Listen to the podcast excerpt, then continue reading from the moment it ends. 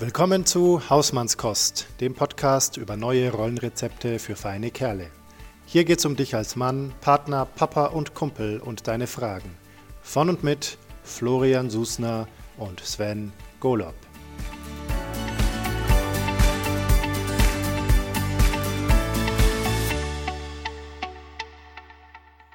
Hallo und herzlich willkommen zur Hausmannskost. Guten Morgen, lieber Sven. Guten Morgen, lieber Florian. Schön, dass wir uns heute wieder treffen, heute wieder alleine, nachdem wir ja ein fulminantes Interview hatten letztes Mal oder Gespräch, gar nicht Interview. Mhm. Nils Pickert. Das war schön. Das, das finde ich, das, ja, das ist äh, richtig, was du sagst. Es hat äh, als, als Interview in der Planung begonnen und hat sich dann so entpuppt als wirklich äh, ja, also wie du sagst, ein Gespräch auf Augenhöhe. Ich war ja selber irgendwie so super aufgeregt, weil einer meiner, meines, meine, eines meiner großen Idole uns im Podcast und stelle fest, es kommt ein Mensch. Ähm, super. Ja. ja, es war ziemlich spannend, fand ich, weil wir ähm, ja, uns vorbereitet haben, überlegt, was wir fragen wollen und so. Und dann im Endeffekt war das ein total schönes Gespräch, weil der Nils natürlich auch jemand ist, der zum einen viel zu sagen hat.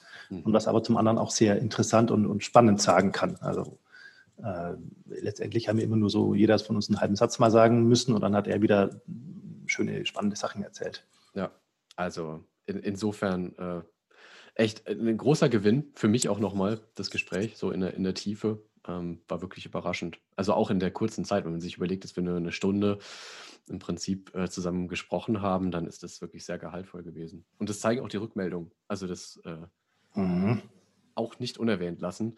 Ähm, also besonders berührend fand ich zum Beispiel äh, von, von einer Freundin, ähm, die geschrieben hat, dass es so für sie so heilsam ist, so dieses Erlebnis, äh, drei Männern zuzuhören, wie sie über toxische Männlichkeit und, und ihre Männerrollen reflektieren. Und ähm, ja, das ist einfach in der, in der Zeit, wo, ähm, wo vieles an Negativität, so in Bezug auf Männlichkeit und männliches Rollenausleben, so äh, herumschwirrt, schien sie das sehr berührt zu haben, uns da zu erleben. Und das finde ich natürlich wiederum dann großartig.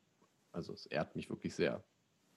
Ja, mich auch. Äh, ich muss aber auch sagen, es ist auch einfach äh, für mich selber ein Gewinn, das äh, tun zu dürfen, in diesem Rahmen über die eigene Männlichkeit zu reflektieren.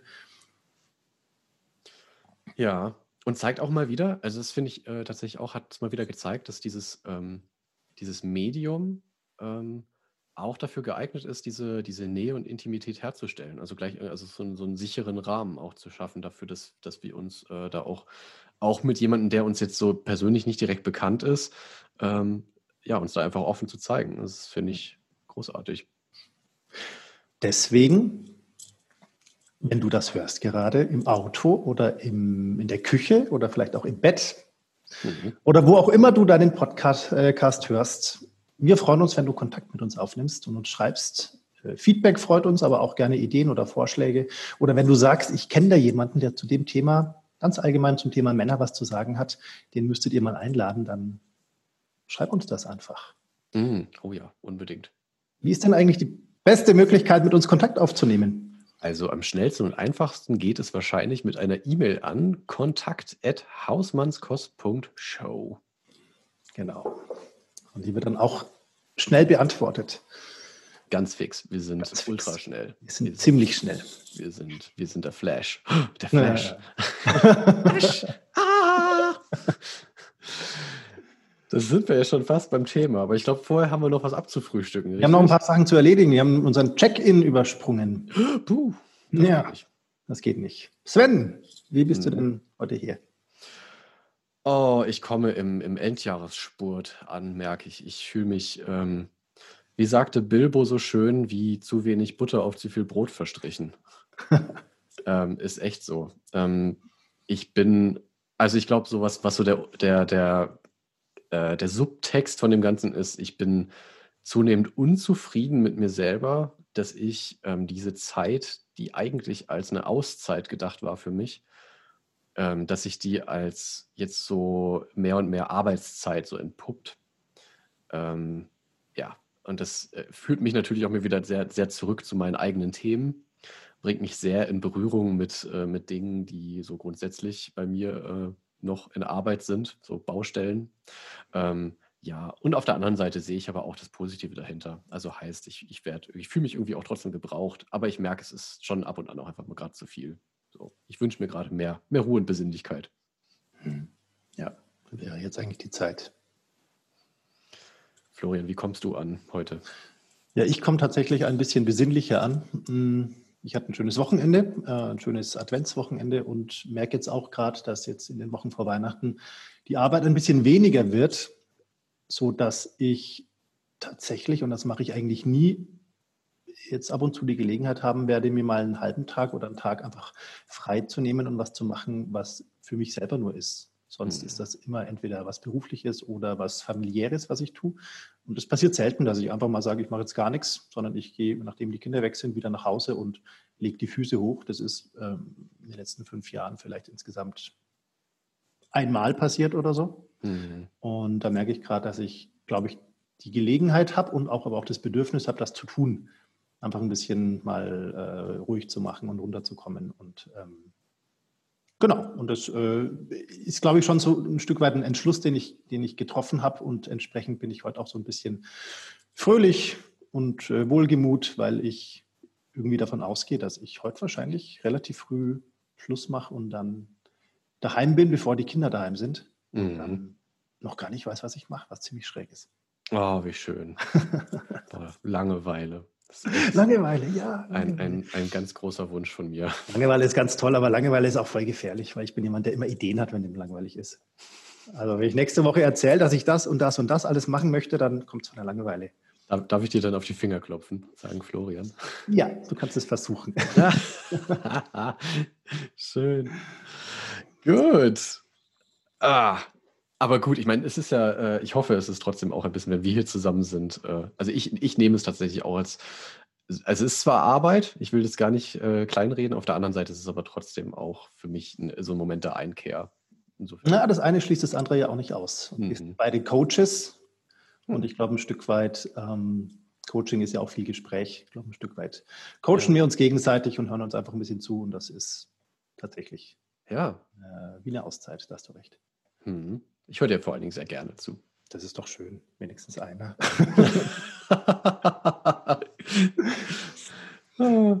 ja, so, super. Ähm, der Brüller der Woche. Buh.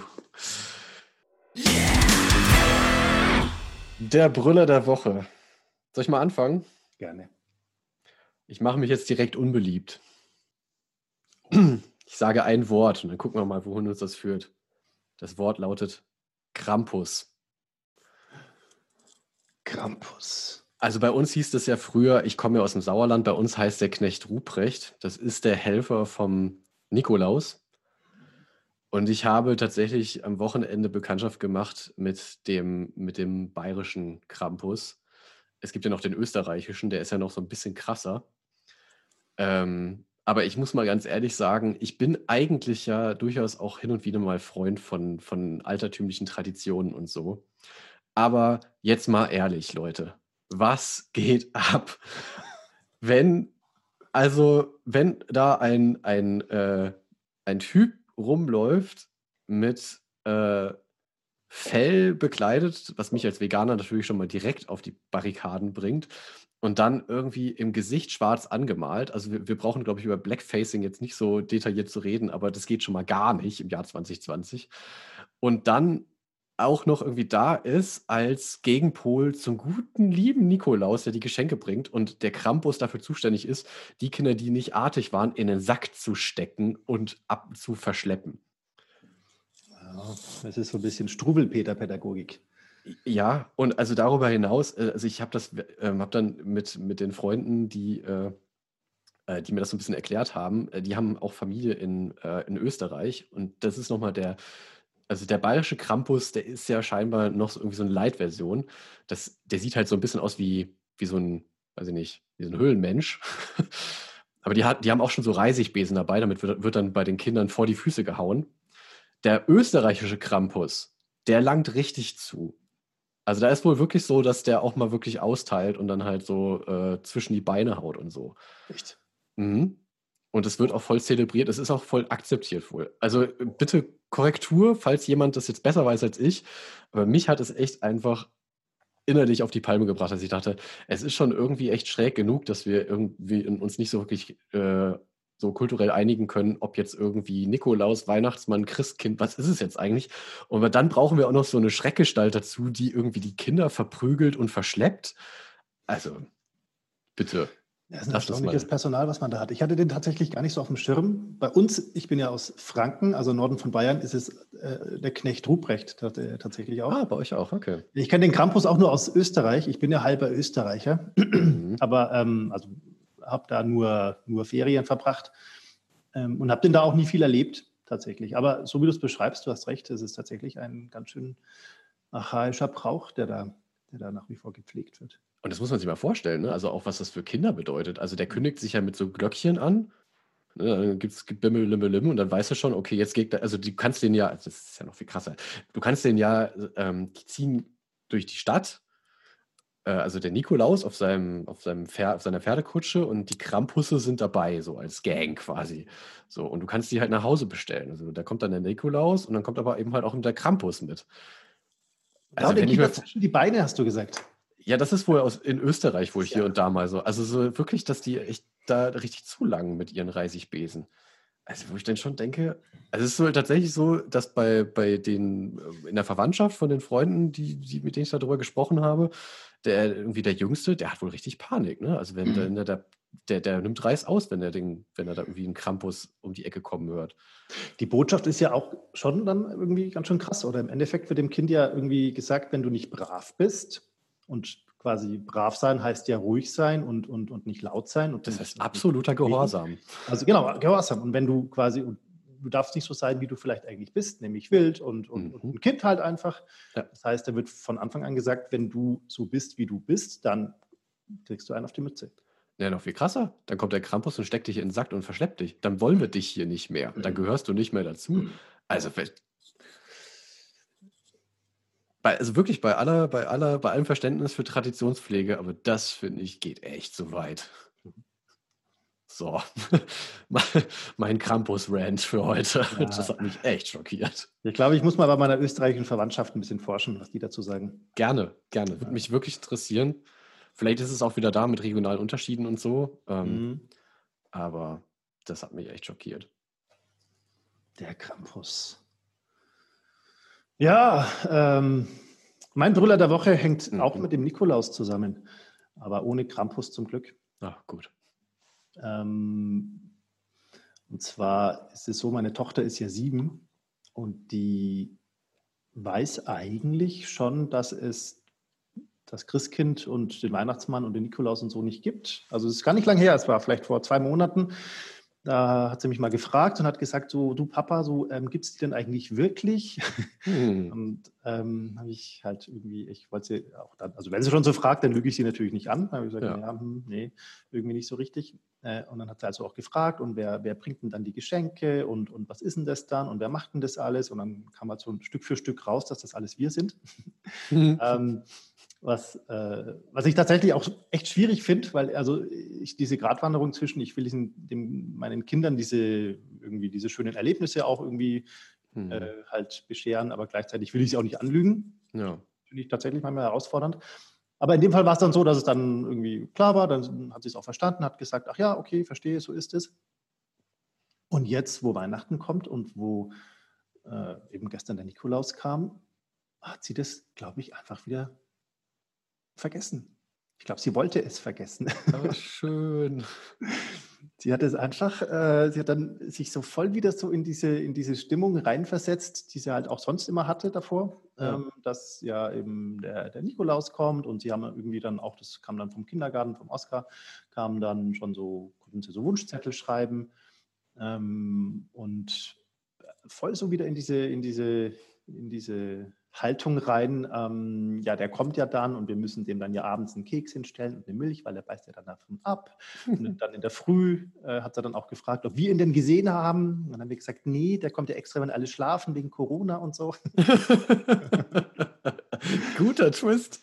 Ja. Es, es, übrigens, ähm, es gibt vom irischen, ich weiß gar nicht, von irgendeinem irischen Politiker gibt es äh, eine Rede, wo er genau das erklärt, wo er ganz ernst den Kindern erklärt, dass diese ganzen Ausgangsbeschränkungen und so, dass es für den Nikolaus oder für den Weihnachtsmann, ich weiß nicht mehr genau, was er sagt, mhm. dass es für den explizit eine Sondergenehmigung gibt, dass er trotzdem durch die Stadt darf und den Leuten äh, die Geschenke bringen darf. Ja. Und dass er aber deswegen wirklich in der Nacht kommt und man auch wirklich nicht aufbleiben soll, um nach ihm zu schauen, weil er darf keinen treffen, weil sobald er jemanden trifft, muss er in Quarantäne und so weiter.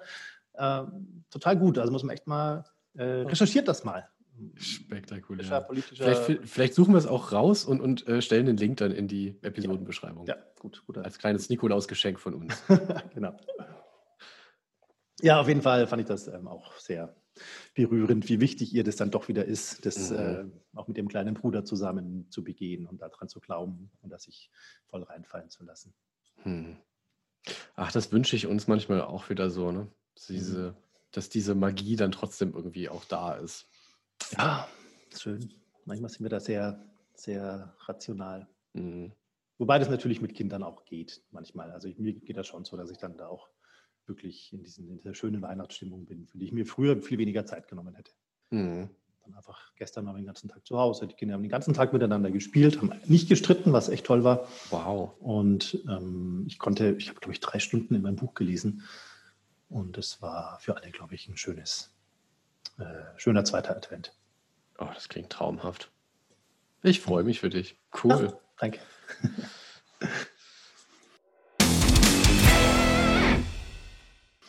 Ja, dann war das jetzt ja mal, also, also haben wir jetzt äh, den, den Nikolaus ja für den Bruder der Woche gut genutzt. Haben wir gut genutzt, ja. Und ich habe mich jetzt gerade gefragt und habe gedacht, das macht das Sven jetzt bestimmt. Wie kriegt er jetzt den Übergang zu unserem? Äh, das ist super Thema? einfach. Ich habe gerade gedacht, Mensch, jetzt ist es mir wieder rausgepurzelt mit der Magie und es passt ja echt total gut. Okay. Also, äh, so ein bisschen so, so äh, Rewind, ein paar Episoden zuvor haben wir uns irgendwie zwischendurch mal über das Thema, aber im Thema Männerfreundschaft war es nämlich. Da waren wir irgendwie, haben wir eine Abzweigung genommen zum Herrn der Ringe und haben festgestellt, dass wir da ja echt reichlich Material haben. Äh, auch mal wieder so eine Gemeinsamkeit, die wir, glaube ich, vorher nicht auf dem Schirm hatten, so richtig.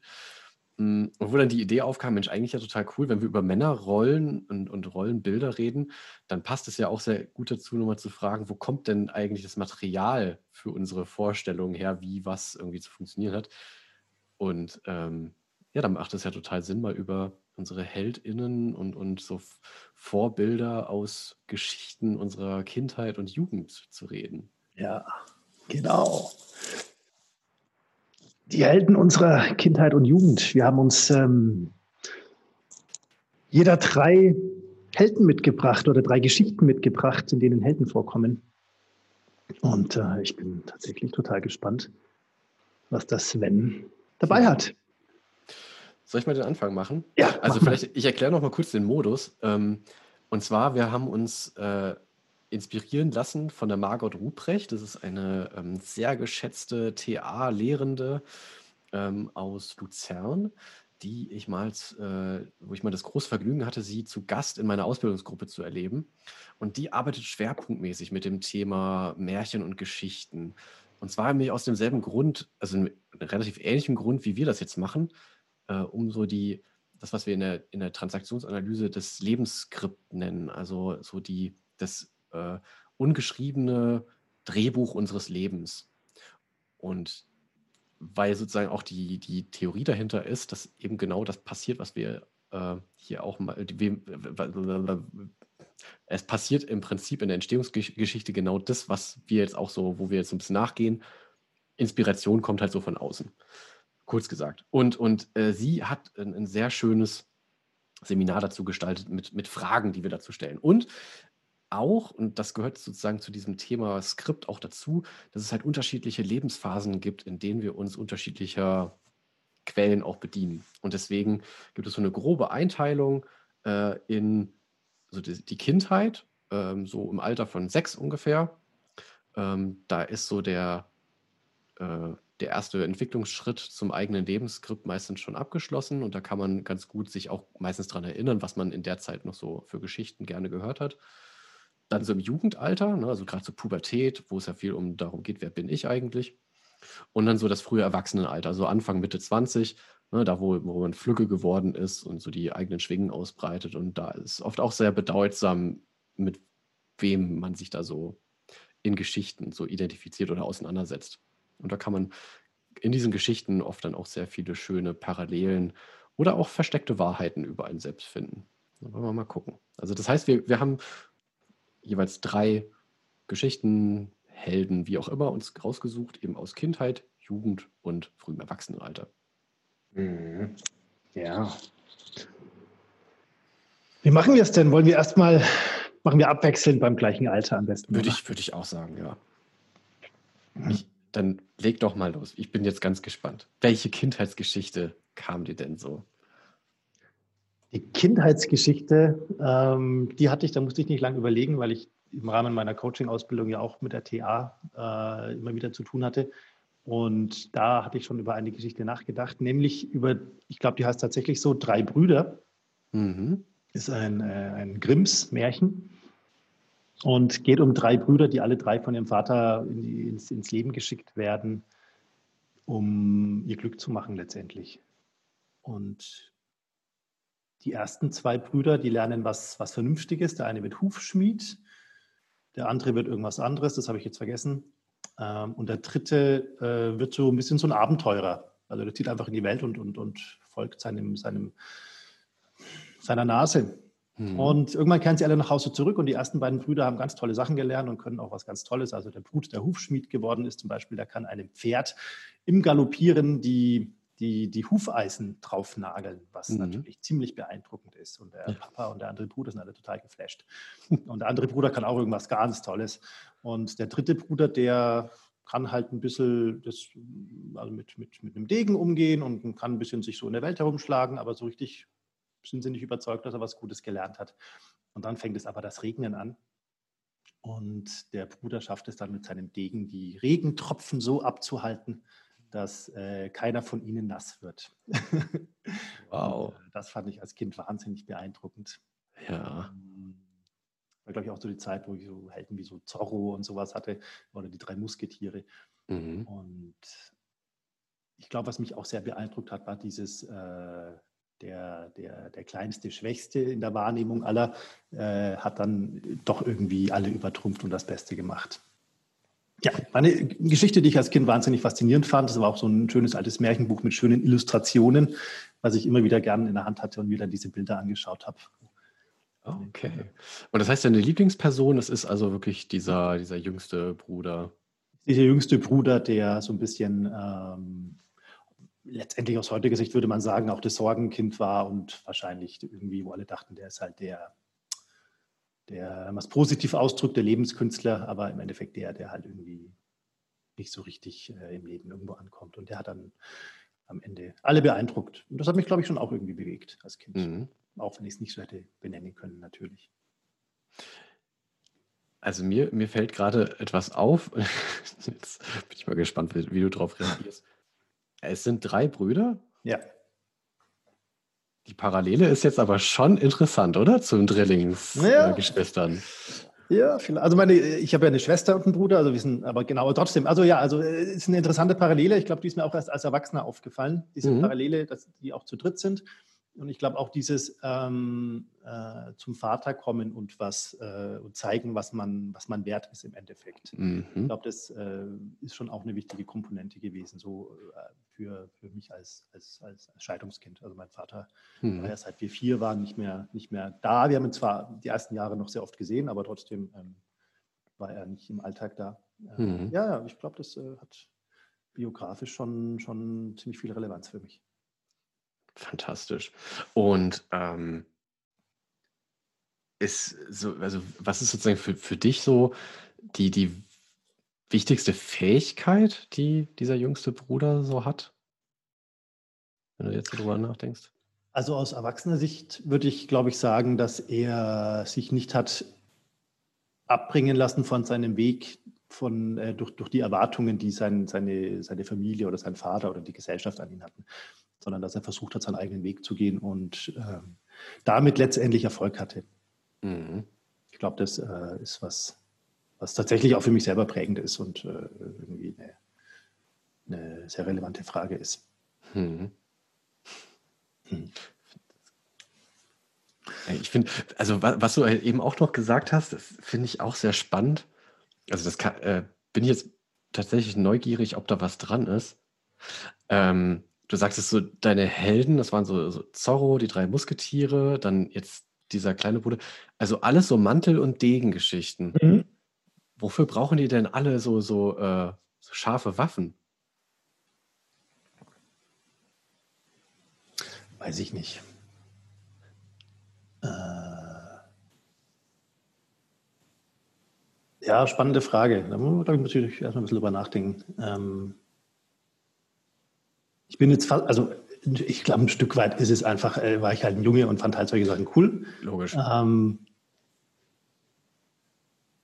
aber ich glaube schon so, auch so diese, diese Wehrhaftigkeit, sich im Leben behaupten können und so. Ich glaube, das ist schon auch was, was, was mich angesprochen hat oder was es, also ich, wenn ich jetzt so dran denke, dann ist es ja oft in diesen Geschichten auch so die, die Waffe der, der Gerechten. Ne? Mhm. Also wenn ich jetzt so an D'Artagnan denke oder dann mhm. eben an, an Zorro, dann ist so der Degen, das ist ja eine sehr feine Waffe, die auch Kunstfertigkeit braucht und mhm. ja, stimmt. Steht auch relativ, relativ, selten halt irgendwie, dass der Bösewicht mit, mit so einem feinen Degen um die Ecke kommt. Mhm.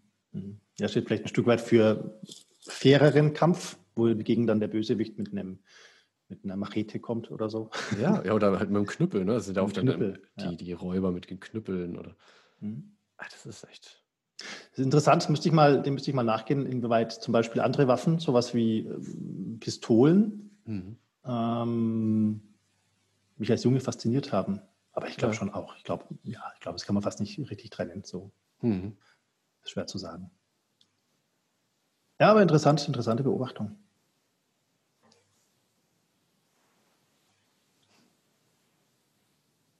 Ja, gerade musste ich noch an den Regen denken in dem Märchen. So, was ist, was ist eigentlich der Regen? Was wehrt da mhm. der, der kleine Bruder eigentlich ab? Mhm. Ja, ich glaube, ähm, jetzt beim Erzählen gerade habe ich überlegt, dass ja der Regen eigentlich als solcher keine schlimme Bedrohung für die Familie ist. Aber ich glaube, ja. als Symbol ist es dann irgendwie doch. Also ich glaube, er steht dann trotzdem für, äh, für irgendwas Negatives, was der Familie mitspielt. Und äh, sie ist diesem, dieser Naturgewalt letztendlich ausgeliefert. Und ja. der Junge mit seinem Degen ist der Einzige, der, der, der stark genug ist oder fingerfertig genug ist oder so. Mhm. Oder geschickt genug ist, äh, die Familie zu beschützen. Ja. Also er kann nicht nur was Pragmatisches, er kann wirklich seine Familie beschützen, das, was am wichtigsten für ihn ist. Ja, in, in der Situation hilft dann halt eben äh, das, das Hufeisenanlegen im Galopp irgendwie recht wenig. Ne? Richtig, ja. ja. Das ist, also im richtigen Moment die richtige Fertigkeit haben. Mhm. Sehr interessant. Und ausgerechnet der Vater, ne? Das ist, also es ist wirklich so ausgerechnet der Vater. Mhm, mhm. Hm. Ja, ziemlich spannend. Also es war für mich tatsächlich auch, das habe ich vor einem halben, dreiviertel Jahr in der Ausbildung entdeckt, diese Geschichte, äh, diese irgendwie auch irgendwie dann äh, teilweise recht offensichtlichen Zusammenhänge. Das, ähm, ja, hm. ziemlich spannend, ziemlich spannend. Okay, lieber Sven, hm. wie ist denn deine Geschichte aus deiner Kindheit? ich habe auch lang, ich habe lange überlegt, ich ähm, aber interessanterweise, das Erste, was mir in den Sinn kommt, sind gar nicht irgendwie so, also ich ganz viel Märchen gelesen, irgendwie ganz andere. Aber das, was wirklich hängen geblieben ist und auch bis heute eine Rolle spielt, sind die drei Fragezeichen. Ah, ja, cool. Aha. Und ich war sogar tatsächlich in äh, meiner Grundschulzeit auch Mitglied der drei Fragezeichen. Mhm. Mit zwei Freunden mhm. haben wir, wir haben uns richtig Ausweise gemacht, ne? Also die berühmte Visitenkarte. Ja, und da war ich eine der drei Fragezeichen. Und das ist tatsächlich für mich auch was so ähm, ähm, ist vielleicht beim, beim Thema Männerrollen so ein klein wenig weit hergeholt, aber trotzdem finde ich das schon interessant, wie, ähm, wie die drei Jugendlichen da halt so ähm, gezeigt werden, beschrieben werden. Also Justus Jonas, das Supergehirn, der halt ähm, unglaublich geschwollen spricht, oder was man mir, mir auch bis heute nachsagt. ähm, und der einfach der, der Vertreter der, der absoluten Logik ist. Ne? Also der sich durch keine, ähm, also selbst da, wo Erwachsene dann Angst vor Geistern haben und so, ist Justus Jonas derjenige, der halt sagt, es muss dafür irgendeine logische Erklärung geben. Und der einfach eigentlich ohne den die Fälle nicht, nicht lösbar sind. Dann gibt es Peter Shaw, den, den Sportlichen, der aber der absolute Hasenfuß ist. Ähm, aber trotzdem, um seine Freundinnen zu beschützen, oft dann trotzdem einfach derjenige ist, der den Bösewichten hinterher rennt und sich mit denen anlegt. Und der irgendwie tausend Sportarten gut kann. ähm, und dann gibt es Bob Andrews, Recherchen und Archiv, der irgendwie so der, der Stille, aber sehr treue ist, ähm, der einfach immer gut zuarbeitet. Und ich, ich, ich entdecke einfach bei allen dreien irgendwie so Dinge, die, ähm, die ich auch an mir mag. Also von dem Intellektuellen und auch dem Rationalen über das halt auch, äh, auch ich bin in manchen Situationen eher der Ängstliche, aber durchaus auch, äh, also sportaffin, sportlich im Moment nicht so sehr, aber sportaffin. Und dann auch dieses, ja, dieses äh, für andere einfach so auch das stille Backup sein, so ein bisschen zuarbeiten und hilfreich sein und, und treu, treue Seele. das sind alles so Dinge, die ich äh, gerne an mir mag und die ich da bei den dreien wiederfinde. Es ist ja ähm, interessantes äh, Jungsbild, was da vermittelt wird. Es sind ja alles drei Jungs, die Peter ein Stück weit schon, aber ansonsten haben die anderen beiden ja keine typisch männlichen Stärken, die jetzt äh, in dem traditionellen Männerbild äh, zu sehen wären. Ja, ähm, genau. Der Einzige, der ein bisschen physisch stark ist äh, und vielleicht auch ein bisschen kämpfen kann im eigentlichen Sinn, ähm, ist ein Hasenfuß, genau. Und, es, ja. und hat Angst vor Geistern und alles Mögliche. Und ist wirklich dann äh, eine, gro also ist eine, große Memme äh, an manchen Stellen eigentlich. Ja. Was, ja, was ja echt auch wieder ganz toll ist, dass die alle drei mit ihren, mit ihren Schwächen so gezeigt werden. Ja. Ja, und eben auch Justus, ne? Der ist, der ist auch einfach irgendwie wie bei TKKG. Mhm. ähm, irgendwie, dass es halt einfach Tim ist, der, also eigentlich sind die anderen nur, nur Staffage so. Mhm. Aber da ist es halt wirklich so, die brauchen sich schon. Also die müssen sich, die ergänzen sich schon sehr, sehr gut mhm. zusammen. Also es braucht auch neben dem Justus immer noch jemanden, der halt äh, auch gut durch enge Röhren passt. Mhm. Weil er ja nun mal halt ein etwas äh, kräftigerer ist. Ja, und auch äh, der, der wächst ja auch zum Beispiel ne, auf, auf dem Schrottplatz auf. So, äh, beim Gebrauchtwarencenter T. Mhm. Jonas. Ähm, bei Onkel und Tante, weil seine Eltern äh, verstorben sind. Ne? Und äh, also es ist schon so vom, vom Setting her, finde ich schon sehr besonders. Mhm. Ja. ja. Und wenn du das mit deinen zwei Freunden gespielt hast, wer von den dreien warst du? Ja, das ist eine spannende Frage. Das habe ich mich auch gefragt. Wir haben, glaube ich, mehr oder weniger durchgewechselt. Ah. Das wollte natürlich jeder mal irgendwie Justus sein. Und das war auch das Spannende an, an dieser Freundschaft damals. Das ist auch so, das bedauere ich sehr, dass ich da einfach nach äh, einem erneuten Umzug in der Grundschulzeit dann den Kontakt auch nicht mehr habe halten können mhm. zu dem damals besten Freund. Ähm, ja, da waren wir schon auch sehr im Wettstreit. So, ne? Wer ist jetzt eigentlich hier der, der Cleverere und wer wer ist eigentlich der erste Detektiv? Hm. Ja, stimmt, das ist ja auch eine Rangfolge. Es ist auch eine klare Hierarchie, ja, der, ja. der, sich Bob ja geschickt entzieht. Ja, er, ja. er, ist ja nicht der dritte Detektiv, sondern er ist Recherchen und Archiv. Richtig. Und hat bei eurem Spiel, ähm, es gibt ja in den älteren Büchern, gibt es ja noch so diese, diese Über, Überfigur von, von, von Alfred Hitchcock, mhm. der die ja so ein bisschen als Mentor mhm. ähm, begleitet und schützt, teilweise auch und unterstützt, auch durch ja. den Chauffeur, der sie dann abholt. Stimmt. Ähm, hat er eine Rolle gespielt bei eurem Spiel? Hm, nicht, dass ich wüsste. Aber es ist spannend, dass du das jetzt gerade sagst mit dem Mentor. Denn ja, tatsächlich, mir ist das schon häufiger jetzt aufgefallen, dass ich das tatsächlich auch in den neueren Folgen sehr vermisse. Mhm ähm, dass es da so diese externe Instanz gibt, die, ähm, die so ein bisschen auch der, der Schutz, also für den Schutz der, dieser Kinder sorgt. Ne? Also ich meine, es sind ja junge, äh, ja, nee, es sind Jugendliche mittlerweile, aber es waren irgendwie zu Beginn waren es ja dann doch eher, wurden sie schon eher so als Kinder dargestellt. Hm, und das ist schon, finde ich, interessant, weil die befassen sich ja wirklich mit Verbrechen. Also die leisten ja, also die, die buchten ja Erwachsene ein und so. Also schon ist auch sehr ein spannender Aspekt. Ne? Also die Kinder, die die Drecksarbeit für die Erwachsenen machen. Mhm, mhm. Ja. Ja, und die ja wirklich auch aus äh, eigentlich überschaubaren Mitteln da fantastische Erfolge erzielen, wie du gesagt hast, der, der Schrottplatz, wo sie dann natürlich irgendwann diesen 10 Meter Wohnwagen oder so ja. sich und da dann so eine, so eine Zentrale haben. Aber alles mhm. war Marke Eigenbau. Ganz genau. Und ähm, noch dazu ja auch kein Honorar verlangen. Mhm.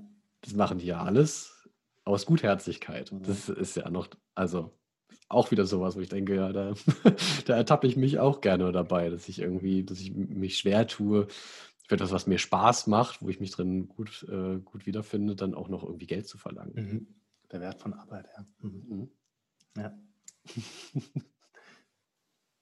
Schön. Und, ich, ich, und das ist wirklich, die begleiten mich bis heute. Das ist eines dieser verbindenden Elemente ähm, aus meiner Kindheit, die ich echt einfach total mag. Ähm, ich merke, das fasziniert mich bis heute und es ist einfach so genial. Also wer sie mal live, wer die Möglichkeit mal wieder hat, hoffentlich bald wieder, die drei Fragezeichen mal live zu erleben, das kann ich nur empfehlen. Das ist großartig. Mhm. Ja, das habe ich lange nicht. Äh, ich habe tatsächlich vor allem die Bücher gelesen. Ich habe die Hörspiele, glaube ich, nie groß hm, gehört. Okay. Ähm, aber die Bücher rauf und runter, das war lange Zeit war klar, dass mein Zwillingsbruder TKKG liest und ich drei Fragezeichen liest. Ah. Bis dann irgendwann ein Sommer kam, wo er eingesehen hat, dass drei Fragezeichen besser ist und ich dafür eingesehen habe, dass Walnusseis besser ist als Zitroneneis. Hm, ich weiß nicht, das finde ich diskutabel den letzten Punkt. Also, dass TKKG Schrott ist, das weiß ich heute auch. auch wenn ich sie wirklich auch sehr idolisiert habe. Das ist eine Phase, aber dann kamen halt einfach die drei Fragezeichen. Und wenn ich es richtig verstanden habe, du, also dein, du wärst am liebsten eigentlich immer Justus Jonas gewesen. Definitiv. Also es ist schon tatsächlich so für mich da das Idol in, mhm. in der ganzen Truppe. Mhm. Den finde ich schon in seiner, in seiner Logik. Und was dazu kommt, Justus Jonas ist auch jemand, der sehr ähm, ähm, seinen Freunden gegenüber sehr loyal ist. Mhm. Also für, für ähm, Peter und Bob ähm, würde der sich, glaube ich, ein Bein ausreißen lassen, würde das nie so sagen. Aber es ist schon so, dass er wirklich die als Familie auch betrachtet. Und das scheint immer mal so durch. Das finde ich sehr, mhm. auch sehr, sehr schön. Mhm. Ja. Ja, stimmt. Die Onkel und Tante, die sind sehr im Hintergrund. Die oh. treten zwar mal auf, aber ja, die sind eigentlich nur für Chauffeursfahrten und Kirschkuchen zuständig. Ja. Ich habe irgendwann, ähm, als ich angefangen habe, mich als bisschen älterer mit, mit Sherlock Holmes zu beschäftigen und die ganzen Geschichten zu lesen, ähm, irgendwann gemerkt, dass Justus Jonas wirklich in vielen Stellen, auch in seiner, in seiner Logik oder in seiner, wie er quasi Details erkennt und daraus dann ableiten kann, was die Leute. Äh, ich habe da eine Szene noch im Kopf irgendwie, wo er in irgendeinem so, so einem Surfcafé oder so war und er wusste genau, wem welches Auto gehört und wer warum da ist und so, weil er so Details beobachtet hat, was man ja von Sherlock Holmes kennt. Ja. Jetzt, wenn ich heute drüber nachdenke oder auch vorhin, wie du die drei beschrieben hast, ähm, ich glaube, im Endeffekt äh, sind die drei, alle drei, haben alle drei äh, Eigenschaften von Sherlock Holmes bekommen. Das stimmt. Sherlock Holmes ja auch immer beschrieben wurde als einer, der tatsächlich sportlich war. Er war ein Boxer mhm. ähm, und auch einer, der sehr systematisch ähm, im Grunde Wissenschaft betrieben hat.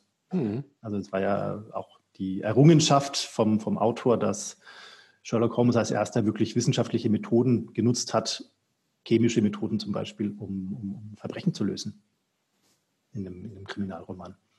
Guter Punkt. Was die drei ja tatsächlich auch. Äh Was die drei machen, genau. Das sind einfach äh, alle Eigenschaften, die die haben, die hat Sherlock Holmes als eine Person. Ach, guck mal. Äh, bis, auf, bis auf Archiv, das hat Sherlock Holmes nicht. Das macht Watson. ja. ja, es ist einfach äh, zu wertvoll. wertvoll. Cool. Danke für den, da, da, dem muss ich noch ein bisschen nachgehen, weil tatsächlich mhm. Sherlock Holmes, da hatte ich äh, in meiner Kindheit nicht so Berührungspunkte mit. Dann ja, in der Kindheit auch wenig, aber ich habe dann irgendwann als Jung, gar nicht so lange her, 30 oder so, habe ich mal, nicht alle, aber ich glaube zwei Drittel der Geschichten, äh, die gab es damals auf dem Kindle umsonst und dann habe ich sie, glaube ich, ah. lange Zeit habe ich die, die, gelesen. Machen nach wie vor großen Spaß. Hm, danke für den Tipp. Wird mitgenommen. Das bringt uns zur Jugendzeit. Ja, die Jugendzeit. Schade, wäre Sherlock Holmes auch eine Idee gewesen. An den mhm. habe ich nicht mhm. gedacht. Ja, aber ich äh, habe an jemand anders gedacht. Und zwar, wir hatten damals die Situation, dass wir, äh, ich weiß noch, das war irgendwie früher schon, in der dritten Klasse oder so, ging das Gerücht um, dass jetzt bald neue Fernsehsender kommen und alle waren wahnsinnig aufgeregt. Und dann kam der Tag, wo es diese neuen Fernsehsender gab, also äh, RTL und Z1 waren das damals. Ja. Alle waren total glücklich, dass es die jetzt gibt, bis auf uns, weil wir hatten die nicht. Bei uns, kam, bei uns gingen die nicht. Ähm, das heißt, immer wenn über irgendwelche spannenden Filme gesprochen wurde in der, in der Grundschule oder auch später im Gymnasium, äh, konnten wir nicht mitreden, weil wir die meistens nicht gesehen hatten, weil meistens die mhm. spannenden Filme natürlich auf den Sendern liefen. Aber ab und zu gab es dann doch Perlen, die dann vor allem im dritten Programm liefen. Und wenn wir das mitgekriegt haben, und wir haben das eigentlich immer mitgekriegt, dann haben wir irgendwelche Videokassetten, die wir gefunden haben zu Hause, wo meistens irgendwelche alten Opern von meiner Mutter drauf waren, uns geschnappt und äh, überspielt. Und das hat dann dazu geführt, dass wir irgendwann so eine Videobibliothek, gar nicht so viele, vielleicht 20 Videos hatten, aber die haben wir immer wieder geschaut, weil wir halt nichts anderes hatten. Und einer dieser Filme, den ich rauf und runter geschaut habe, war Rocky. Aha. Also alle fünf Rocky natürlich, aber vor allem die ersten zwei, die ersten drei vielleicht, aber den ersten auch. Rocky rauf und runter mit, ich weiß nicht genau, 13, 14, sowas mhm. wahrscheinlich. Ähm, und äh, hat uns auch alle drei, meine Geschwister und mich, äh, vor dem Fernseher immer wieder versammelt. Ähm, meine Schwester fand den, den, den Sylvester Stallone toll. Ich glaube, seine Lippen fand sie toll, meine ich mich zu erinnern. Schön. Die Oberlippe. Und äh, macht halt einfach auch Spaß. Also sind echt äh, coole Filme, ähm, die man sich mal anschauen kann als Jugendlicher. Mm. Mhm. Und äh, ja, genau. Also ich glaube, ich habe damals auch viel Sport gemacht und es hat mich in meinem, in meinem Sporttreiben schon auch so ein bisschen ähm, angetrieben. Ich habe zwar jetzt nicht geboxt, sondern ich habe damals noch Handball gespielt. Mhm. Und, das ist ja auch ähm, sehr physisch. Ist ja auch sehr physisch, ja. Und so dieses über sich hinauswachsen und immer weitermachen und so, das ähm, hat mich damals angetrieben. Mhm. Ja, der letzte Punkt, ich meine, da, da, sind wir ja wirklich so ziemlich, ziemlich tief im, äh, im Männlichkeitsmorast. Mhm. über sich hinauswachsen, mhm. Grenzen mhm. überschreiten, äh, bis zum Umfallen und darüber hinaus und dann aber zu guter Letzt doch obsiegen. Also es ist schon, also genau, es ist schon auch äh, nicht nur Licht, also es ist auch Schatten mit dabei. Also so dieses, im Grunde, ich akzeptiere die Grenzen, die mir qua äh, Physis und qua Gesellschaft und so weiter ähm, auferlegt sind, die akzeptiere ich nicht und ich muss nur stark genug sein, dann kann ich die sprengen. Mhm. Das ist, ähm, also das kann Kräfte freisetzen, das kann aber auch ganz schön, ganz schön überfordern. Ja. Ähm, bei mir hat es, glaube ich, nicht zu einer massiven Überforderung geführt, aber ich hatte dann schon punktuell, wenn ich dann äh, beim Sport zum Beispiel war, das Gefühl, ich müsste eigentlich mehr machen. Mehr machen. Also ich, mhm. äh, mhm. so ein bisschen so ein Gefühl selber schuld, dass ich, äh, ich, mein, ich war jetzt nie wirklich unzufrieden, aber äh, selber schuld, dass ich nicht äh, in, der, in der Landesauswahl spiele. Ich äh, hätte es ja in der Hand. Ich müsste ja nur mal hier ein paar Wochen Rocky machen. Wahnsinn. Was natürlich letztendlich zu einer Abwertung führt, also zu einer Selbstabwertung führt. Ja, ganz genau. Ja. ja. So auch dieses, ich, ich bin da jetzt nicht genug. Ich, ja, bin, ich, genau. ich bin, in mir steckt doch eigentlich mehr. Genau. Und nicht, ich bin nicht genug, weil ich es halt einfach nicht habe. Also nicht, ich habe Pech gehabt, sondern einfach nur, mhm. ich bin zu schwach oder zu, zu phlegmatisch oder so. Mhm. Mhm. Krass. Ähm, das ist jetzt tatsächlich auch so ein Offenbarungseid ich gebe jetzt offen zu, äh, ganz öffentlich, ich habe die Rocky-Filme noch nie gesehen. Ah, das ist natürlich schockierend. Ja, das schockiert mich gerade auch sehr. Also ich finde das da, ja, schau dir die mal an, das sind spannend. Äh, die, also nicht alle, die ersten drei, zwei, drei, so kann man sich anschauen. Äh, ich muss ähm, auch, also ich finde es herausfordernd, über Rocky zu sprechen, weil ich da merke, dass ich, wenn ich, sobald ich über Rocky spreche, vielleicht hat man das auch gerade gemerkt, spreche ich wieder als äh, 15- bis 20-Jähriger drüber. Äh, und ich merke gerade jetzt gerade auch hier im Rahmen von diesem Podcast, dass ich eigentlich das Bedürfnis habe, ähm, mich nochmal quasi als heutiger Mann damit zu beschäftigen. Ja. Also deckt sich das, was in diesem Film gezeigt wird, eigentlich mit meinem heutigen Männerbild oder nicht? Oder mhm. welche, also ist ja nicht nur schwarz und weiß, also welche Facetten des Filmes decken sich? Mhm. Ähm, das ist nicht zu Ende gedacht. Das ist, äh, genau. Das äh, merke ich gerade, dass ich es auch spannend fände. Äh, weil man merkt ja dann auch gleichzeitig, seine eigene Veränderung. Wenn man dann sieht, aha, das habe ich schon mal gesehen, die Szene, die kenne ich, die hat aber früher was anderes bei mir ausgelöst als heute. Ja, richtig. Unter dem Gesichtspunkt wirklich auch, ähm, auch sehr wertvoll, jetzt mit der Fragestellung auch wieder auf die Kindheitsgeschichten nochmal zu gucken. Ne? Also was, was, was ist, steckt auch an, an, teilweise so problematischen Überzeugungen darin. Ne? Also auch ähm, dass halt die kühle Logik von einem Justus Jonas zum Beispiel jetzt auch nicht immer so angebracht ist. Es manchmal auch ganz gut tut, äh, tatsächlich äh, auch die Emotionen walten zu lassen. Ja, ja, ja. Genau. Ähm, was mich jetzt bei, bei, bei Rocky tatsächlich, was mich bei ihm noch interessiert, das ist ja, wenn ich, das, wenn ich die Geschichte jetzt so halbwegs richtig im Kopf habe, ist das ja jemand, der aus sehr einfachen Verhältnissen kommt, oder? Genau, der kommt aus einfachen Verhältnissen, ist sehr arm tatsächlich und ähm, ist eigentlich auch kein, kein, kein begnadeter Boxer. Er ist, so ein, er ist, eher so ein Arbeitstier eben. Also er, er besiegt seine Gegner nicht, weil er, weil er mehr Talent hat, sondern weil er mehr, mehr Herz hat im Endeffekt oder mehr, mehr, mehr Schweiß reinsteckt. Mhm. Ja. Ähm, also so diese, diese klassische Underdog-Geschichte. Ja. Von der erste Film natürlich, wo er wirklich gegen alle Wahrscheinlichkeit, nur weil er wirklich an sich glaubt und wirklich kämpft und wirklich äh, stärker sein will, es schafft, ähm, da gegen den Apollo Creek, glaube ich, war das, ähm, zu siegen. Da bin ich jetzt raus. Interessanterweise hat übrigens Sylvester Stallone die, das, das Drehbuch selbst geschrieben Ach. und äh, hat auch das gegen alle Wahrscheinlichkeiten an den Mann gebracht und zum Erfolg geführt. Mhm. Das ist ein Stück weit auch seine eigene Geschichte. Nicht als Boxer, sondern als Schauspieler, aber. Er hat halt durchgeboxt. Äh, hat sich durchgeboxt, äh, hat, hat, das und hat sich durchgeboxt, ja, genau. Und äh, wo hat sie ihn hingebracht? Ne? Das ist schon ja. echt eine der, eine der Größen. Ja. Ja. Äh, spannende Parallele, denke ich gerade jetzt auch wieder zu dem Märchen ne, mit den drei Brüdern. Mhm. So der, der unwahrscheinlichste von den dreien ist dann aber der, der nachher über sich hinaus wächst. Mhm. Ja, stimmt. Ja, bis in seine eigene äh, Rocky-Geschichte erlebt. Hm. Ja. Wow. Okay, es hat mich jetzt gerade wirklich sehr motiviert, mir die Filme dann doch mal, oder zumindest die ersten drei dann mal anzuschauen. Danke dafür.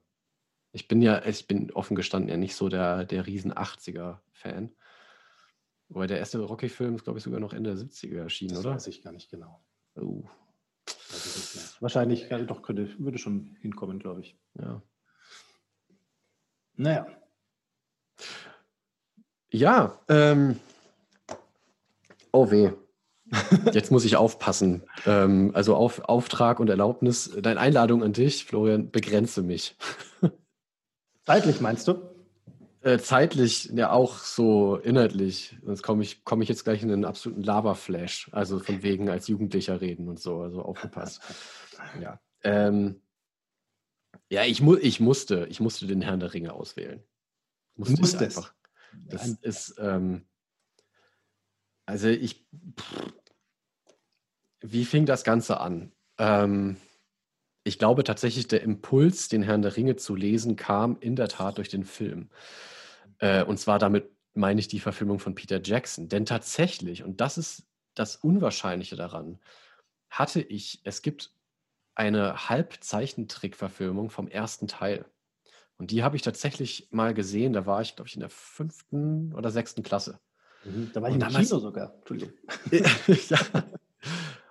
Also wer, wer das nicht kennt, sollte sich das unbedingt angucken. Das ist eine, eine ganz großartige Produktion für, für die Zeit, in der es rausgekommen ist. Wo man sich echt mal vorstellen musste, hat, hat man den Comic-Stil mit echten Schauspielern verbunden. Also die ganzen Orks, die man in dem Film sieht, sind echte Schauspieler, die in das Zeichentrickformat rein retuschiert wurden. Es ist eine, also finde ich, grandiose künstlerische Leistung. Leider hat dieser Film irgendwie nicht genug eingespielt, dass man ihn fortgesetzt hätte, aber es gab schon damals eben den Anlauf, den Herrn der Ringe zu verfilmen, was ja einfach bei einem über tausendseitigen Fantasy-Epos schon eine Aufgabe ist. Ja, deutlich über tausend, ja. Mit mhm. sehr, sehr deutlich über tausend. Ja.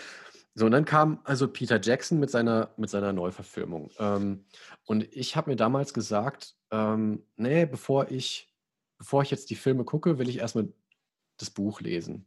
Das war schon damals so, da war ich sehr, ähm, einfach schon damals sehr, Bü sehr Bücherwurmmäßig unterwegs und habe gesagt, nee, das geht nicht. Ich muss jetzt die Bücher erst lesen. Ähm, und habe das dann wirklich, ich glaube, in, innerhalb kürzester Zeit habe ich das durchgesuchtet, das erste Mal. Und bin dann natürlich ins Kino gestiefelt und dann mit einem Schulfreund damals in äh, einen jetzt noch bestehenden Freundeskreis, ein Online- Herr der Ringe Forum. Also damals gab es ja noch Internetforen, sowas wie Facebook kannte man ja noch nicht. Ähm, ja, und da haben wir uns halt einen drauf und runter über Herr der Ringe und alles drumherum, das ganze Mittelerde, Kosmos haben wir uns da ausgetauscht. Und die Figur, die für mich am bedeutsamsten ist im gesamten Herr der Ringe, um das mal auf den Punkt zu bringen, ist Gandalf. Für mich ist, ähm, und das ist tatsächlich jetzt auch so, so ein Gewinn aus diesem äh, schon erwähnten Märchen- und Geschichtenseminar mit der Margot Ruprecht. Ähm, damals ist mir dann eben auch so der, der Gandalf dann nochmal stärker begegnet. Ähm, und der hat für mich in, in vielerlei Hinsicht eine sehr zentrale ähm, Aufgabe. Der ist, ähm, er ist für Frodo der Vater, den er nie hatte. Frodo wächst ja als Waisenkind bei seinem Onkel Bilbo auf. Mhm. Gandalf ist derjenige, der den Stein damals auch ins Rollen brachte, indem er Bilbo auf die Reise schickt mit den Zwergen. Gandalf ist derjenige, der als Gandalf der Graue ins Auenland kommt und auch Freund des Auenlandes ist, also so der Bewahrer der, der, des Kindlichen, der als einziger auch den Wert in den Hobbits sieht, den sie nachher auch im Verlauf der Geschichte ja dann auch beweisen. Ähm, und Gandalf ist derjenige, der als Gandalf der Graue stirbt und als Gandalf der Weiße wieder aufersteht und damit ähm, zum großen Widersacher gegen Sauron und das, das personifizierte Böse im Prinzip wird. Und der die einzige Waffe des Lichts gegen das Dunkel ist. Ähm, und Gandalf ist derjenige, der sagt, und ich habe das vorhin nochmal nachgeschlagen, weil es im Film tatsächlich die Stelle kommt erst, als sie in Moria sind und Gandalf weiß da nicht weiter. Er sitzt vor den drei Durchgängen und weiß nicht weiter und schmaucht seine Pfeife und unterhält, unterhält sich mit Frodo. Ähm, und das finde ich eigentlich vom, von der Szene sehr, sehr schön, weil das im Buch tatsächlich viel früher kommt, diese Unterhaltung. Da geht es nämlich um Gollum. Also Smeagol, Gollum, wie Smeagol zu Gollum wurde. Und Frodo halt diesen Satz sagt, oh, ich, ich wünschte, Bilbo hätte den Mistkerl damals erschlagen, als er die Gelegenheit hatte. Und dann sagt Gandalf eben diesen bedeutungsvollen Satz für mich bis heute. Ähm, ja, es war Mitleid, dass Bilbos Hand vom Schwert halt abgehalten hat. Und manche, die den Tod verdienen, leben. Und viele, die das Leben verdienen, sind tot. Kannst du es ihnen zurückgeben? Dann sei nicht so eilfertig mit einem Todesurteil bei der Hand. Und das, äh, ich kriege schon wieder Gänsehaut, wenn ich es ausspreche. Das ist für mich in all seiner Brutalität, die so diese Geschichte mit sich bringt. Das ist ja viel auch von dem, was Tolkien selber im Ersten Weltkrieg erlebt hat, wo ja alle seine Freunde gestorben sind. Ähm, und auch diese ganze Gefährtengeschichte steckt ja, da steckt ja viel auch von seinem eigenen Leidensweg drin. Ähm, und da ist Gandalf eben diese, diese, ähm, diese magische Schutzmacht, die, ähm, die das Leben repräsentiert die, ja, die einfach dann so eine tiefe Weisheit und aber auch was sehr, sehr Liebevolles und auch ähm, Schelmisches tatsächlich auch mit sich bringt. Also es ist für mich ähm, ganz, ganz bewegend, so diesen Gandalf in, in mir selber zu suchen äh, und auch auf die Suche zu gehen, wo ich ihn auch bei anderen schon gesucht habe, um ihn dann vielleicht auch irgendwann, irgendwann selber mal bei mir zu finden. Also ich, da bin ich immer noch auf der Reise, aber es ist tatsächlich so, dass die Figur für mich wirklich sowas ist, das äh, mein, mein Männlichkeitsbild sehr, sehr prägt. Mhm. Auf einer Ebene mit Obi-Wan Kenobi. mhm. Ja.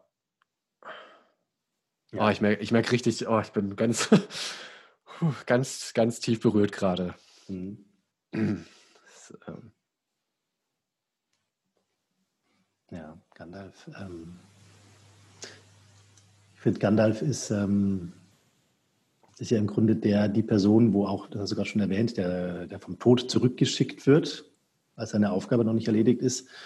Ähm, das ist ja so das einzige Mal, dass man wirklich so mit dem, im Film mit, diesem, mit dieser Frage in Berührung kommt, was ist eigentlich nach dem Tod oder was passiert oder äh, ja. die Vorstellung hat man, wie es danach weitergeht und so. Und ähm, Gandalf wirkt da an der Stelle fast wie so ein transzendentes Wesen, der ähm, ja. eigentlich äh, fast schon die göttliche Aufgabe irgendwie hat. Mhm.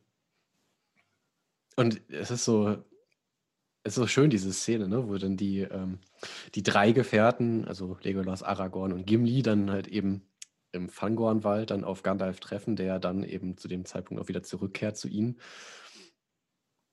Und so dieses, ne, ja, Gandalf, ah ja, so wurde ich genannt. Also dürfte mich auch weiterhin nennen. Das ist so dieses, ich bin nicht mehr, ich bin nicht mehr ganz der ich war und trotzdem ähm, durch diese Verwandlung bin ich nochmal mehr zu dem geworden, der ich sein sollte. Spannende Stelle, weil kurz danach ähm, passiert ja auch noch was im Rahmen dieser Verwandlung, dass er ja in diese, in die Hallen von ähm, König in die Hallen so von Edoras. So von Rohan. Ja, hm? ja von äh, Edoras. Genau, genau. Und von Grima Schlangenzunge wird ihm ja vorgeworfen, dass er äh, Gandalf der graue äh, Sturmkrähe, dass er immer kommt, wenn es quasi Leid und, und, und, ja. und, und, und Tod gibt und davon profitiert, was ja ein typischer Vorwurf wäre an einen Politiker im Krieg oder an einen Feldherren vielleicht auch im Krieg. Mhm. Und Gandalf ähm, präsentiert sich da ja dann auch sehr, sehr, ähm, sehr stark im Grunde als Gandalf der Weiße, der über diese früher vielleicht ja, vielleicht nein, also vielleicht, zumindest bestehenden äh, Vorwürfe, der über die jetzt erhaben ist mhm. Gandalf der Weise ist und durch, sein, durch seine Strahlkraft, was er ja auch wirklich so dargestellt wird, ja. äh, im Grunde dafür sorgen kann, dass die Menschen sich den wirklichen wichtigen Aufgaben zuwenden. Mhm. Und, es, und er zeigt sich ja trotzdem auch im Verlauf der weiteren Geschichte dann ähm, auch immer wieder als sehr zerbrechlich, ne? als derjenige, der, ähm, der sich dann zwar auch den Nazgul entgegenstellt und, und ähm, derjenige, der ähm, der die Hobbits beschützt und, und so weiter und so fort, aber trotzdem immer wieder auch Zweifel hat, auch Sorgen hat, der, der trotzdem auch nicht genau weiß, ob es gut ausgehen wird. Mhm. Ähm, und auch da nochmal so zeigt, ähm, ne, es geht nicht um Allwissenheit, sondern es ist äh, so, so, so, ein fester moralischer Kompass, der, der Gandalf da so andeutet und der. Genau, und auch so ein Stück weit darum, diese, diese Hilflosigkeit auszuhalten. Ja, ja. ja. Das, das finde ich eben zum Beispiel auch als als für mich vorbildhaft, äh, in, auch im, im Mannsein, ähm, auch mal einzugestehen, dass ich auch mal nicht weiter weiß und auch verzweifelt sein kann ähm, und eben auch nicht alle Antworten habe ähm, und ja, dann ein Stück weit den, den Halt in mir finden muss oder halt eben, tja, wie soll ich sagen, dann halt äh, bei anderen mir dann noch Unterstützung suche. Also zum Beispiel so hält ja äh, Gandalf gerne auch eben äh, mit seinem Freund Aragorn der ja auch so eine Verwandlung durchläuft. Das ist ja auch schon wieder nochmal so eine Transformation, die da stattfindet, vom Waldläufer zum, zum großen König, der das Zeitalter der Menschen einläutet. Also ja, in, in vielerlei Hinsicht ist Gandalf da einfach wirklich so Wegbereiter und gleichzeitig aber auch sehr, sehr nahbar in seiner, in seiner doch irgendwie zumindest Teilmenschlichkeit. ja, schön, schönes, ähm, schöne Figur. Also Gefällt mir gut. Äh, Gandalf. Nachdem Herr der Ringe mir selber auch recht nahe ist und ich die Filme. Ich glaube, es sind mit Abstand die Filme, die ich am öftesten gesehen habe. Ja. Okay. Puh. Lass uns weitermachen. Oh ja, oh ja, ja. ähm, als junger Erwachsener hatte ich ähm, habe ich Geschichten gefunden, die mich da sehr, sehr lang, oder nicht gar nicht so lang, aber sehr intensiv begleitet haben. Und zwar habe ich ungefähr mit 25 in Italien studiert für zwei Semester mhm. und war dort in einem Doppelzimmer mit einem anderen Italiener, äh, was auch per se eine spannende Erfahrung war und hatte keinen Fernseher und ähm, hatte irgendwie so das Bedürfnis, ich möchte gern wirklich gut Italienisch lernen was eh schon ein Stück weit auch passiert ist, weil ich in einem Wohnheim war, wo nur Italiener waren, die kein Englisch konnten und auch in meinem Zimmer mein Kumpel da ständig mit mir geredet hat und ich nichts verstanden habe und äh, irgendwann es aber gelernt habe. Und dort habe ich dann angefangen, italienische Comics zu lesen. Mhm. Italien hat nämlich äh, auch eine sehr schöne äh, und sehr lebhafte Comic-Kultur. Und einer der erfolgreichsten, ich glaube der zweiterfolgreichste Comic Italiens, ist äh, der Dylan Dog der wahrscheinlich in Deutschland fast keinem was sagt. Es gibt eine Handvoll Alben, die auf Deutsch übersetzt sind, aber hat nie ähm, den Blumentopf gewonnen. Aber in Italien ist Dylan Dog sehr erfolgreich. Äh, Dylan Dog ist ein Detektiv, der übersinnliche Fälle ähm, bearbeitet, also viel mit Geistern und Erscheinungen mhm. und Monstern und allem Möglichen zu tun hat. Und zu dem Zeitpunkt, als ich dort war, erschien das weiß ich gar nicht mehr, monatlich, ich glaube monatlich macht Ja, doch monatlich. Hm. und war aber schon das 250. Album oder so, also gab es schon seit ein paar Jährchen. Und es gab diese alten Alben auf den irgendwelchen Märkten, die es da ja ständig gibt in Italien, mhm. die auch gebraucht zu kaufen. Und ich habe mir in diesem Jahr eine umfangreiche Dylan Dog Sammlung zugelegt und hatte dann, wie ich wieder nach Hause gefahren bin, fast 100 von diesen Alben. Ähm, und habe da im Endeffekt Italienisch gelernt. Vor allem das Schriftitalienisch. Also das äh, Schrift, das ist Mündliche, das äh, war eh irgendwie sehr präsent, aber das Schriftitalienisch habe ich in Comics gelernt. Stark. Und dieser Dylan Dog ist eine, fand ich damals auch eine sehr spannende Figur weil er ähm, eine ziemlich starke Melancholie hat und viel in seinem, in seinem Londoner ähm, Büro und auch Wohnhaus sitzt. Und sein Assistent ist der Groucho Marx, okay. Äh, der so ein bisschen so eine sehr skurrile Note noch mit reinbringt. Aber Dylan Dog ist eigentlich jemand, der sehr stark auf der Suche nach sich und seiner Vergangenheit ist. Und der Vater, sein Vater ist nämlich eigentlich sein größter Gegenspieler, mhm. der ständig daran arbeitet, ähm, vor allem, ich glaube, vor allem Zombies auf die Welt loszulassen. Und es entwickelt sich sehr langsam, diese Geschichte. Also Band 1, da kam sein Vater mal vor, in Band 100 kommt er mal wieder vor, in Band 200 kommt er mal wieder vor. Ähm, und immer wieder gibt es mal so ab und zu mal irgendwie eine Begegnung mit dem Vater und ab und zu kommt ein kleines Detail extra raus und ab und zu entwickelt sich das ein bisschen, aber die lassen sich da wirklich Zeit, diese, diese, diese Frage äh, aufzuwickeln, was da eigentlich dahinter steht und so. Und ähm, ich glaube, ich fand vor allem, ich glaube, diese, es war nie so diese Vaterfrage, die ich so spannend fand, aber ich glaube, ich fand sehr spannend diese, diesen sehr ähm, zweifelnden, mh, sehr nachdenklichen, auch musikalischen Charakter in so einem Comic zu haben, ja. der da irgendwie schon eine sehr einzigartige Kompetenz hat, weil er halt irgendwie, ich glaube, es wird immer sein fünfeinhalbter Sinn genannt. Cinque senso e mezzo oder so ähnlich. Mhm. Ich weiß nicht mehr genau ähm, dass er halt quasi Übersinnliches ein Stück weit wahrnehmen kann oder ein Gefühl hat, wenn da irgendwas äh, also Übersinnliches passiert. Ähm, und so immer so ein bisschen nach, den, nach der Realität hinter der Realität sucht dadurch. Ja. Oft Leute hat, die zu ihm kommen, die dann eher selber noch in ihrem Fall zweifeln und sagen, na, ich weiß nicht, aber ich, mir kann keiner weiterhelfen, deswegen bin ich jetzt halt mal hier, vielleicht ist es ja doch ein Geist. Und dann ermittelt Dylan Dog zusammen mit Groucho Marx und dann ähm, finden sie meistens, meistens tatsächlich nicht immer, dass es dann doch Geister sind. Ähm, es gab auch mal eine Folge, die fand ich sehr spannend. Da ging es um ein Kind, das nicht schlafen kann und Albträume hatte und gesagt hat, dass ein äh, Monster unterm Bett und am Ende stellte sich raus, es war, es war nichts. War wirklich nur ein Kind, was Angst hat. Fand ich ziemlich. Ist ja auch bemerkenswert. Ziemlich charmant, ja. Hm. Ähm, genau, das ist äh, eine der prägenden ähm, Figuren. Der, es wurde auch mal verfilmt übrigens mit ähm, Rupert Everett, und meine italienischen Freunde waren der Meinung, dass ich äh, Dylan Dog ähnlich sehe, damals. Oh. Das ist nicht, ähm, muss jemand anders beurteilen. das ist ja großartig.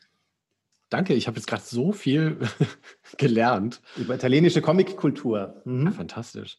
Das ist ja, das ist zum Beispiel auch sowas ähm, in Frankreich ja genauso, ne? Bande dessinée ist ja, wirklich mhm. riesig groß. Ja, Frankreich, Belgien ist ja wirklich große, sind große Comicländer. Ja. Ähm, aber Italien hat das vor allem diese A5, diese kleineren Comics, äh, mhm. gibt es in jedem, an jeder, in jedem äh, Zeitschriftenladen gibt es jede Menge von den Comics. Ja. Mhm. Cool. Ach, das ist so faszinierend. Wir sind, wir sind so lange schon irgendwie Nachbarländer und irgendwie so nah dran, ne? aber wir wissen echt so wenig übereinander. So ja, wenig. Klar, gerade so diese Kleinigkeiten, die man jetzt in seiner eigenen Kultur im Grunde behält. Ja, aber ganz bedeutsam, ne? Das sind ganz bedeutsame Kleinigkeiten. Ja. Fantastisch. Ähm, auch spannend, ne? Also ich meine, jetzt waren wir vorhin bei Sherlock Holmes. Mhm, und jetzt und jetzt das, der dann auch noch einen ersten Assistenten hat und dann noch übersinnlich ist. Also ist ja sehr spannend. Und hatte das, also, wenn du jetzt so drauf guckst, hat das für dich irgendwie auch eine, eine wichtige Rolle gespielt, so in deinem, also jetzt mal abgesehen von davon, dass es dir beim Italienisch lernen geholfen hat, aber ähm, so, ne, dass du dich irgendwie auch so diesem, ähm, diesem nicht übersinnlichen, aber diesem Unerklärlichen so ein bisschen gegenüber gesehen hast?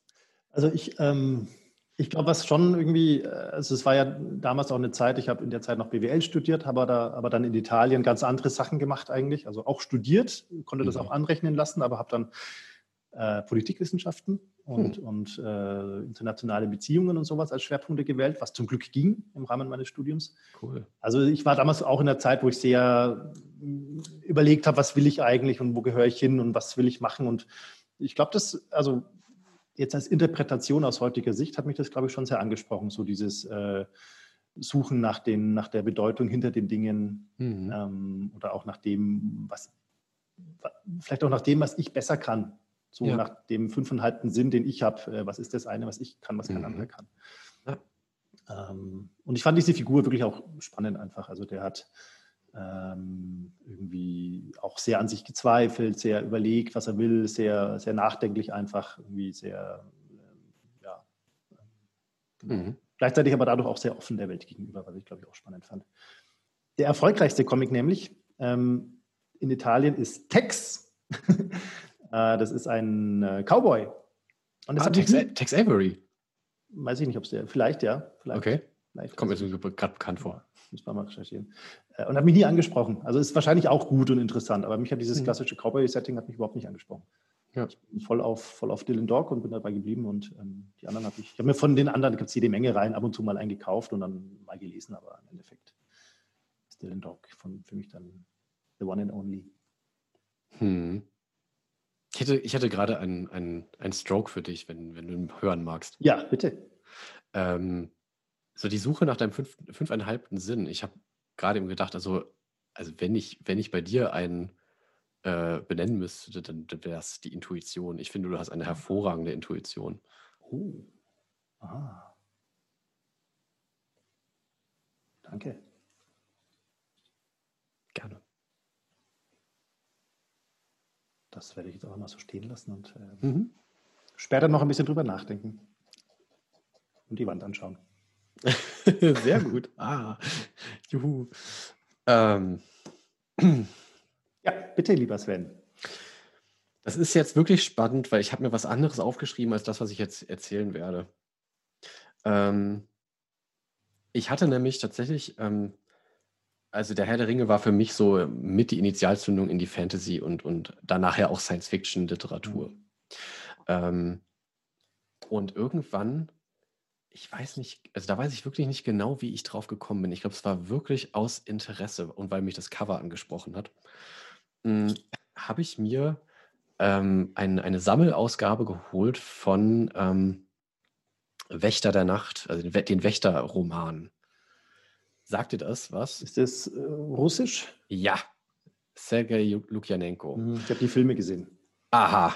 So, und das ist nämlich wirklich ganz spannend, weil ähm, ich habe die Filme dann erst später geguckt und die sind ja sehr drüber. Also es ist ja wirklich so Neonfeuerwerk. und die Bücher, die habe ich sehr geliebt. Ich habe mir auch die weiteren Teile, da gibt es ja noch ein paar mehr.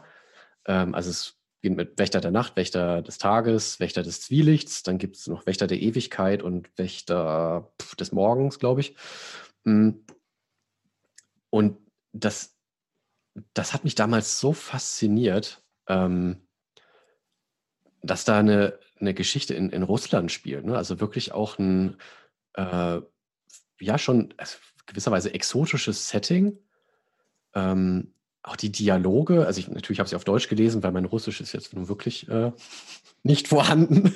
ähm, aber das, das hat mich echt in seinen Bann gezogen, weil auch dann eben aus der russischen Sicht auf die Welt so auch erzählt wird und also so auch so unsere westliche Kultur so ähm, auch beschrieben wird und auch natürlich verächtlich gemacht. Und es ist einfach sehr, also da, das fand ich schon einfach als, als junger Erwachsener extrem ähm, aufschlussreich, wirklich so diesen kulturellen Perspektivenwechsel mal zu machen. Und die Geschichte selber fände ich einfach auch ähm, ganz faszinierend, weil die auch so diese, es hat so, was ich dann bei anderen russischen Autorinnen und Autoren immer wieder auch so gesehen habe, so diese Melancholie, die in allem mitschwingt. Es hat alles so eine gewisse Schwere. Es ist nie so wirklich einfach und es ist auch nie so wirklich gut. Also sei es, weil, weil halt irgendwie halt die Protagonistinnen halt irgendwie selber ähm, entweder die haben irgendwie ein Alkoholproblem oder die sind irgendwie unglücklich in ihrer Beziehung. Also es ist nie so wirklich, dass diese totale Auflösung da ist. Also so anders als, als beim Herr der Ringe, ne, wo es dann irgendwie Schiff nach Valinor und alles wird gut und Sam gründet Familie und alle sind happy. Ähm, es ist da halt einfach so, irgendwie es geht immer weiter und irgendwie wird es auch immer schlimmer. Ähm, und da ist es ja einfach auch so, dieses Motiv von dieser Zwielichtwelt, die hinter den Dingen liegt mhm. und die halt nur für die magisch Begabten zugänglich ist. Ähm, und wo es auch ein Gleichgewicht der Kräfte gibt, das aus dem Ungleichgewicht geraten ist. Und so die, die vermeintlich Bösen sind aber eigentlich so, haben auch ihre eigenen logischen Motive für das, was sie tun. Es ist nie, es ist eben, das finde ich daran so schön, es ist nie so ganz weiß und schwarz, sondern es ist ganz, gibt ganz viel Grau dazwischen. Und das ist dieses Zwielicht, beschreibt das ja auch sehr schön. Mhm. Ähm, und der, also einer der Protagonisten ist, äh, ist Anton Gorodetzky, der halt ähm, als nicht initiierter, äh, also sprich eigentlich als Muggel, könnte man so sagen, in, diese, in diese Welt der, der, äh, der Nachtwache eingeführt wird mhm. und sich halt selber auch als einer der Guten damit wähnt. Mhm. Ähm, es gibt halt quasi diese zwei Seiten, also die Nachtwache, die ähm, ja, äh, sagen, über, über in, in, während der Nacht darüber äh, über die Menschenwache hält, weil die andere Seite, die Tagwache, das sind halt vor allen Dingen so Vampire, Werwölfe und, und so Gedöns, die halt sich von den Menschen ernähren. Und aber eben das ist so dieses, dieses Wechselspiel zwischen Licht und Schatten und wo aber irgendwie auch klar wird, nee, es gibt aber halt eben auch in der Nachtwache einen Komplott, äh, dem er dann so auf die Spur kommt. Mhm. Und da seine eigene Familie dann auch so langsam äh, Teil dieses Spiel wird, äh, Spiels wird. Und es ist wirklich so ein, so, ein, ähm, so eine Heldenreise von dem Anton zu sich selber immer mehr auch in der eigenen, die eigene Kraft auch zu erfahren und ähm, auch zu lernen, dass zum Beispiel seine Frau und seine, seine Tochter halt wesentlich begabter sind als er selber und auch auf sich selber aufpassen können. Und er eigentlich eher wie so ein Trottel auch so durch die Geschichten irgendwie so durchstolpert und irgendwie so mit einem blauen Auge mal davon kommt, indem er versucht, sie zu beschützen. Das ist, ist sehr, sehr tiefgründig und ja, hat mich irgendwie auch mal wieder beschäftigt, so dieses äh, diese Frage, ne, was ist eigentlich da meine, meine Aufgabe und muss ich jetzt irgendwie eigentlich wirklich so Superkräfte entwickeln oder kann ich auch mal den Dingen ihren Lauf lassen? Und es gibt immer eine Wahrheit hinter der Wahrheit. Und irgendwie auch so der Wunsch im nächsten Leben, bitte früh genug zu erkennen, dass es eine wirklich gute Idee ist, Russisch zu lernen. ja. Russisch, äh, spannendes Land auf jeden Fall, auch Russland, glaube ich. Ja. Viel sich holen könnte. Und ein Aspekt, den ich an den Büchern auch sehr, sehr cool finde, mhm. ähm, da werden sehr viele Liedtexte auch verarbeitet. Das ist oh. so ein Parallel zum Herr der Ringe. Tolkien hat ja unglaublich viele auch so, so Gedichte und Lieder auch im, im Herr der Ringe verpackt, ähm, die jetzt in den Filmen gar nicht so vorkommen. Und das ist bei, bei, äh, Wächter, äh, bei, der, bei der Wächterreihe tatsächlich auch so, dass halt so russische Bandtexte mit eingeflochten werden. Und teilweise, also die kommen sehr, die sind für mich sehr mysteriös. Die werden natürlich auf Deutsch übersetzt und deswegen verlieren sie wahrscheinlich so ein bisschen an ihrer, an ihrem eigentlichen Gehalt, aber da merkt man dann halt eben auch, wie fremdartig das teilweise ist. Also so die Art und Weise, wie dort Geschichten geschrieben werden und was so eigentlich wahrscheinlich irgendwie auch bekannte Muster sind und so, die sind halt für uns irgendwie so fremdartig und irgendwie seltsam, aber trotzdem halt dadurch auch sehr, sehr interessant. Also große, ja. Und mit diesem Anton, mhm. ähm, was, äh, was würdest du sagen, was verbindet dich mit ihm? Hm. Ja, die Suche nach der Wahrheit wahrscheinlich. Mhm. Er ist schon sehr, er ist, er kommt dann halt auch sehr ins Zweifeln darüber, was ist eigentlich gut und was ist böse. Ähm, und auch so dieses Einstehen irgendwann für sich selbst und die eigene Familie. Also der löst sich irgendwann auch sehr aus diesem Wechselspiel aus, aus Gut und Böse und versucht so eher einen neutralen Standpunkt einzunehmen. Mhm. Ähm, und wird da halt darüber halt auch sehr, sehr, sehr selbstkritisch und sehr, sehr kritisch insgesamt. Und das ist schon auch was, da, da sehe ich mich gerade auch sehr drin. Das ist schon so die, die Suche nach meinem eigenen Weg und auch diese Selbstkritik und auch so dieses Selbstbild von wegen, irgendwie bin ich so ein, so, manchmal auch ein bisschen tölpelhaft in, in meinem durchs Leben stolpern. ja, und tatsächlich bewundere, bewundere ich ja halt eben auch meine Familie. Also sowohl meine Frau, die einen, einen tollen Beruf hat und äh, da, glaube ich, eine echte Berufung gefunden hat. Und auch mein, mein Kind, äh, ich immer wieder staune, wie, wie kompetent der mit seinen wenigen Lebensjahren schon ist. Und mhm. ich daneben stehe und denke, okay, wie viel habe ich jetzt tatsächlich eigentlich dazu beigetragen? Sicherlich einiges, aber ne, da kommt ja einfach auch vieles aus sich selbst. Ja. Also in solchen, ähm, in solchen komplex und gut geschriebenen Geschichten ja oft passiert ist, dass der Held merkt, dass Gut und Böse gar nicht alles Gut und Böse ist, sondern dass das Böse im Guten auch besteht und das, äh, Böse, und das Gute im Bösen genauso ähm, was ja erstmal für den Helden eine schmerzhafte Erkenntnis ist oder eine sehr herausfordernde Erkenntnis, aber irgendwann ja auch zu der neuen Erkenntnis führt, wenn gut nicht nur gut und böse nicht nur böse ist, dann bin ich auch nicht gebunden an die eine Seite oder gefangen mhm. in der einen Seite, sondern ja. kann im Endeffekt ich selber sein. Ja, genau. Hm. Hm. Wow, Mann, Mann, Mann, das hat uns jetzt echt ganz schön, ganz schön tief in den, in den Keller geführt. ja, heute mal aus dem Kapitel, wir hören Florian und Sven beim sich selbst coachen zu. Mhm. Ähm, Zeigt ja aber auch, ne, auch wieder da, so die, auch diese Einladung an alle Zuhörenden, ähm, da gerne auch mal äh, mit sich selbst in Medias Res zu gehen und genau auch mal so diese, auf diese Suche im Bücherschrank oder Geschichten Schrank mal zu gehen. Was, was, was hat dich eigentlich so begleitet und was fällt dir dabei rückblickend auf oder was ist dir heute wichtig? Und was, wen, wen entdeckst du da auch Überraschendes wieder? Mir fällt gerade was ein, was ich, glaube ich, sehr wertvoll fände, was ich mit dem Sven jetzt nicht besprochen habe. Hm.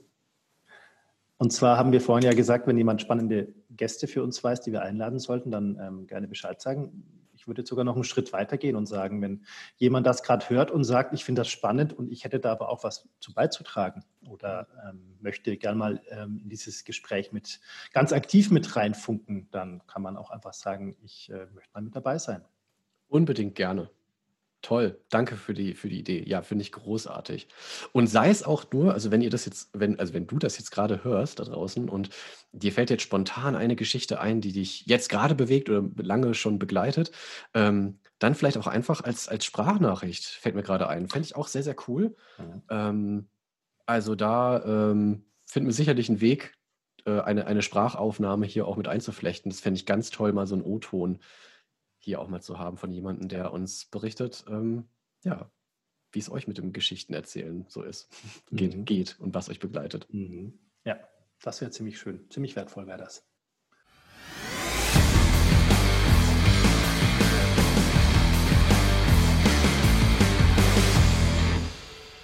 Die Challenge. Lieber Sven, Hurra. wenn dein Sohn eines Tages Mitte 30 ist, mhm. Was wünschst du dir, dass er sagen wird, warum du für ihn ein gutes Vorbild warst?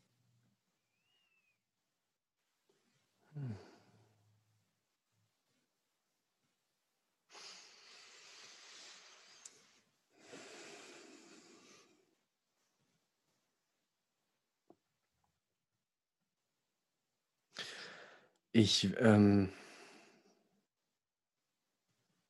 würde mir sehr wünschen, wenn er mitnimmt, dass es, oh weh, ähm, dass es halt sowohl die, die Liebe zu, zum Leben an sich braucht und aber eben auch die Liebe zu sich selbst. Und dass ich ihm da ein Stück weit Vorbild sein kann. Das ist so eine, ist eine Hoffnung und ein Wunsch an mich selber, hm, was ich mir aber sehr wünsche, dass er das eben dann nachher auch so sehen kann. Und egal, wie dann unsere Beziehung ist. Es ist wirklich so, dass er einfach sagen kann, das war so eine Sache, so gelebte, gelebte Wertschätzung für sich selbst und für andere. Mhm. Hm. Schön. Das wäre mir wichtig. Danke, dass du mich daran erinnerst. gerne. Das ist ja schon ein äh, wunderbares Schlusswort fast schon für Helden und Rollenbilder. Mhm. Ja, ich finde auch, das ist ja wirklich nochmal bei aller Liebe zu den Geschichten immer auch diese Gewissheit nochmal braucht, ne, dass wir ja die Protagonisten in unserem eigenen Leben sind. Ja. ja. Mhm. Puh. Florian, hab herzlichen Dank für diesen Ausflug in die Welt der, der Geschichten und des Fantastischen. Es war fantastisch. Mhm. Ja, fand ich auch. Vielen Dank. Vielen Dank fürs Zuhören. Ähm, es macht mir immer viel Spaß, über Geschichten zu reden. Ich hoffe, es hat Spaß gemacht. Und wir freuen uns auf das nächste Mal. Und sagen auf Wiederhören. Auf Wiederhören. Tschüss. ciao, ciao.